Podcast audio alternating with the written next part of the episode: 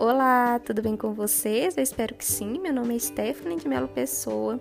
Semanalmente eu trago conteúdos que constroem uma mentalidade que foca no essencial. Por isso que eu trouxe aqui ó, o tema Buscando o que é essencial. Uh, nas últimas uh, conversas que nós tivemos, né, no, nos últimos podcasts, eu abordei a teoria dos cinco grandes fatores, que é uma teoria muito robusta, cientificamente falando, com muita evidência científica, uh, muito aplicável, né, em, em diversas culturas. Uh, a gente percebe que ela traz um, uma importante contribuição, que é explicar como que as nossas características individuais uh, nos diferenciam um do outro. E, e a gente sabe que a personalidade tem dois aspectos. O primeiro componente é o, é o genético e o segundo é o ambiente, que molda essa personalidade ao longo ali dos primeiros anos da nossa vida. Quando a gente chega na vida adulta, a gente sabe que essas características tendem a ser estáveis, por isso eu digo que é muito importante a gente se conhecer, saber como é a nossa personalidade, porque isso vai impactar diretamente os nossos interesses, aspirações, nossos, nossos desejos, nos nossos padrões né, de funcionamento, na forma como a gente se relaciona com as pessoas, nas, nas nossas dificuldades e também na, nas nossas potencialidades. Uh, eu falei dos quatro fatores falei da extroversão, falei da amabilidade, falei da conscienciosidade, também falei da abertura. Hoje eu vou completar o nosso quebra-cabeça da personalidade e vou falar sobre o neuroticismo. Eu acho que é muito importante quem não conferiu conferir os episódios anteriores, porque, hum, como eu falei, as nossa, a nossa personalidade, as nossas características individuais são compostas de cinco traços. Então, a pessoa pode ter uma introversão ou uma extroversão, pode ser amável ou não muito amável, pode ser uma pessoa que seja muito aberta às experiências ou não muito aberta, né? Pode ser uma pessoa que seja mais consciente ou né, organizada, ou o oposto, né? E quando a gente fala de neuroticismo, a gente completa esse quebra-cabeça. O neuroticismo, gente, é, uma, é um componente emocional da nossa personalidade. Tem a ver com a, com a forma, com a forma como nós reagimos às situações, às adversidades, né?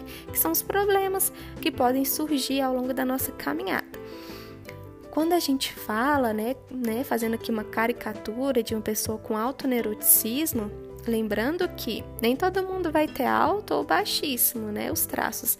Muitas pessoas se encaixam ali no que a gente pensa como mediano, tá? Então convido você a já dar uma estudada aí, um, passa um scanner interior para ver como que você funciona né, ao longo aqui da minha uh, explicação. Uh, o neuroticismo tem a ver com esse componente emocional, como eu falei. Então, uma pessoa com alto neuroticismo vai ser uma pessoa que tende a ser mais instável emocionalmente, uma pessoa que tende a sofrer um pouco mais com os problemas, as frustrações. E já uma pessoa com o neuroticismo baixo, a gente vê e observa que é uma pessoa mais estável emocionalmente, que responde de uma maneira mais saudável aos problemas que surgem tá? E quando a gente fala de neuroticismo, a gente lembra diretamente, gente, de temperamento. É, quem é pai, quem é mãe, né, ou conhece, convive com crianças, percebe a diferença, as diferenças individuais entre elas. Existem crianças mais irritadas, existem crianças mais ansiosas, existem crianças que tendem a ser um pouco mais uh, deprimidas, né, um humor rebaixado, existem crianças mais impulsivas e já existem crianças mais tímidas, né, assim. Uh, existem crianças também que tendem a ser mais vulneráveis, né? Mais medrosas. E por outro lado, existem crianças mais calmas, existem crianças mais seguras, existem crianças mais tranquilas é, e, e, por aí vai. E, e, então, o nosso neuroticismo vai trazer essa característica que cada um de nós temos. Só que assim, gente, como eu sempre falo, não é um problema a gente ter um traço alto, mediano ou baixo. O que é importante é a gente saber como que a gente lida com cada situação, com os nossos problemas. E o neuroticismo fala sobre essa propensão, gente, da gente sentir mais desânimo, em relação aos problemas, é uma pessoa que tem dificuldade de lidar com a pressão. Quando eu falo de neuroticismo alto, tá bom? Ela tende a ser um pouco mais desencorajada, mais insegura em relação a tomar decisões. Ela tende a ficar, às vezes, paralisada em relação aos problemas, né? Não sabe como reagir. E também pode ser uma pessoa que reage a situações de crise de uma maneira muito desproporcional né? E ela se frustra com facilidade. Um, em relação, em relação às situações sociais, é uma pessoa mais propensa a se sentir desconfortável, a se sentir tímida. É uma pessoa que tem um maior grau de preocupação em relação ao futuro, pode ser uma pessoa mais impulsiva, mais agitada, né? É uma pessoa que uh, transparece maior grau de tensão. Gente, eu não sei se vocês se reconhecem ou reconhecem alguém assim. É, quando a gente fala né, dessa, desse traço do neuroticismo, não necessariamente todo mundo vai ter todos os traços bem marcados assim. Algumas pessoas vão expressar maior ansiedade, tem um estado ansioso, né? Ela não sente ansiedade de vez em quando. É uma pessoa mais tensa, mais preocupada. E existem crianças que já são assim desde criança. São crianças que tendem a ser um pouco mais perfeccionistas muitas vezes, têm dificuldade de lidar com as frustrações, com os próprios erros. E isso, se não trabalhado, pode trazer uh, problemas, né? E até mesmo adoecimento mental. Quando a gente fala também de uma pessoa com um grau, um temperamento mais irritado, a gente também fala de uma pessoa que tende a expressar mais raiva, mais irritada, né? Uma pessoa mais irritada. E isso pode comprometer bastante as relações. Só que existem pessoas que têm temperamentos mais calmos, mais estáveis, menos preocupados né, em relação aos problemas. E também existem pessoas com temperamento mais melancólico, né? É aquela pessoa que desperta, né, assim, nela, em relação aos problemas, maior desesperança. É uma pessoa mais desencorajada, mais desanimada. Já uma pessoa que não tem esse traço muito alto é uma pessoa que vai ser mais otimista, né? Não fica triste com tanta frequência e mesmo quando fica não perdura por tanto tempo.